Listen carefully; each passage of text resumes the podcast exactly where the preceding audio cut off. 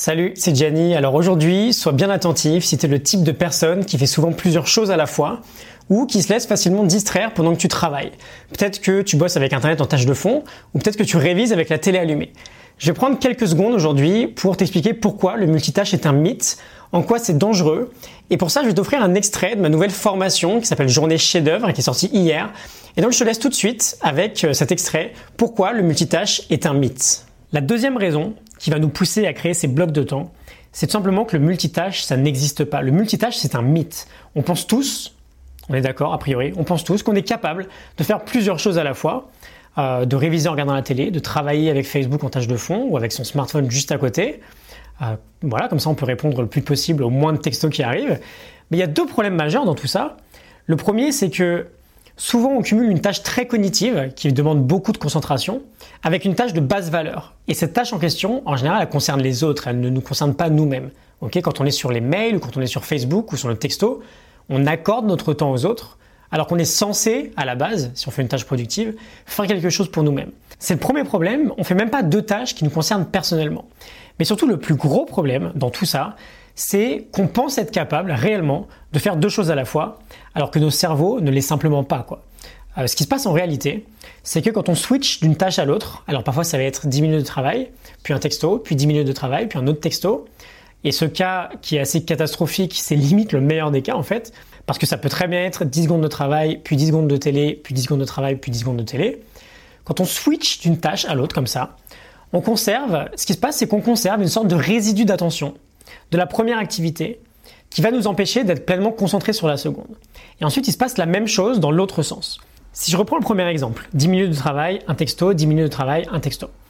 Ce qui va se passer, c'est que quand tu vas te remettre à bosser, tu vas avoir un résidu d'attention euh, qui va venir directement du fait que tu as répondu ou que tu as regardé un texto. Et ce résidu d'attention-là, il va être vraiment responsable du fait que ce sera impossible pour toi, tu pourras essayer, ce sera impossible de retrouver ta pleine concentration. Donc ça, c'est un vrai problème on perd notre capacité à nous concentrer pleinement dans une tâche. Et c'est un peu comme si on avait un, robinet de concentration, si tu veux, et en switchant entre les tâches, tu fais des trous dans la tuyauterie. Et ta concentration, elle fuite avant même d'arriver au robinet. Je sais pas si c'est la meilleure métaphore que, que j'ai trouvée, mais voilà, je pense que c'est parlant. Non seulement tu perds de la concentration, et donc tu perds soit de la productivité quand on parle de travail, soit de l'attention quand tu es simplement avec ton entourage. Mais en plus de ça, tu perds de l'énergie parce que ton cerveau, il se fatigue à switcher d'une tâche à l'autre. Et dernière chose, là je pense que ça peut vraiment faire la différence dans ton idée du multitâche. Ça rejoint un peu euh, ce que je viens de te dire, qu'on perd de l'énergie parce que le cerveau se fatigue. Et il y a des recherches hyper fascinantes qui montrent que le multitâche, ça va réduire notre QI, notre quotient intellectuel, de 10 points.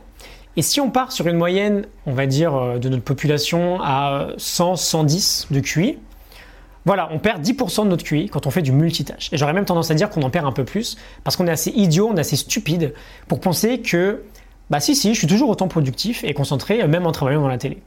Bref, le multitâche, c'est un mythe. Euh, j'espère que cet argument sur le QI euh, t'a convaincu de reconsidérer ou au moins d'envisager de reconsidérer la question.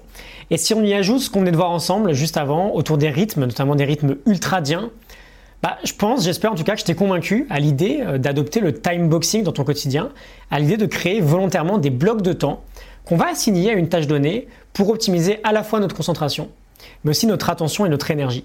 Donc ce qu'on va faire ensemble maintenant, c'est que, comme je te l'ai dit, on va euh, définir les trois types de blocs que tu pourras avoir besoin dans ton quotidien pour créer cette journée chef-d'œuvre qu'on a en fil rouge de toute cette formation et euh, pour essayer de designer du mieux possible un quotidien optimisé.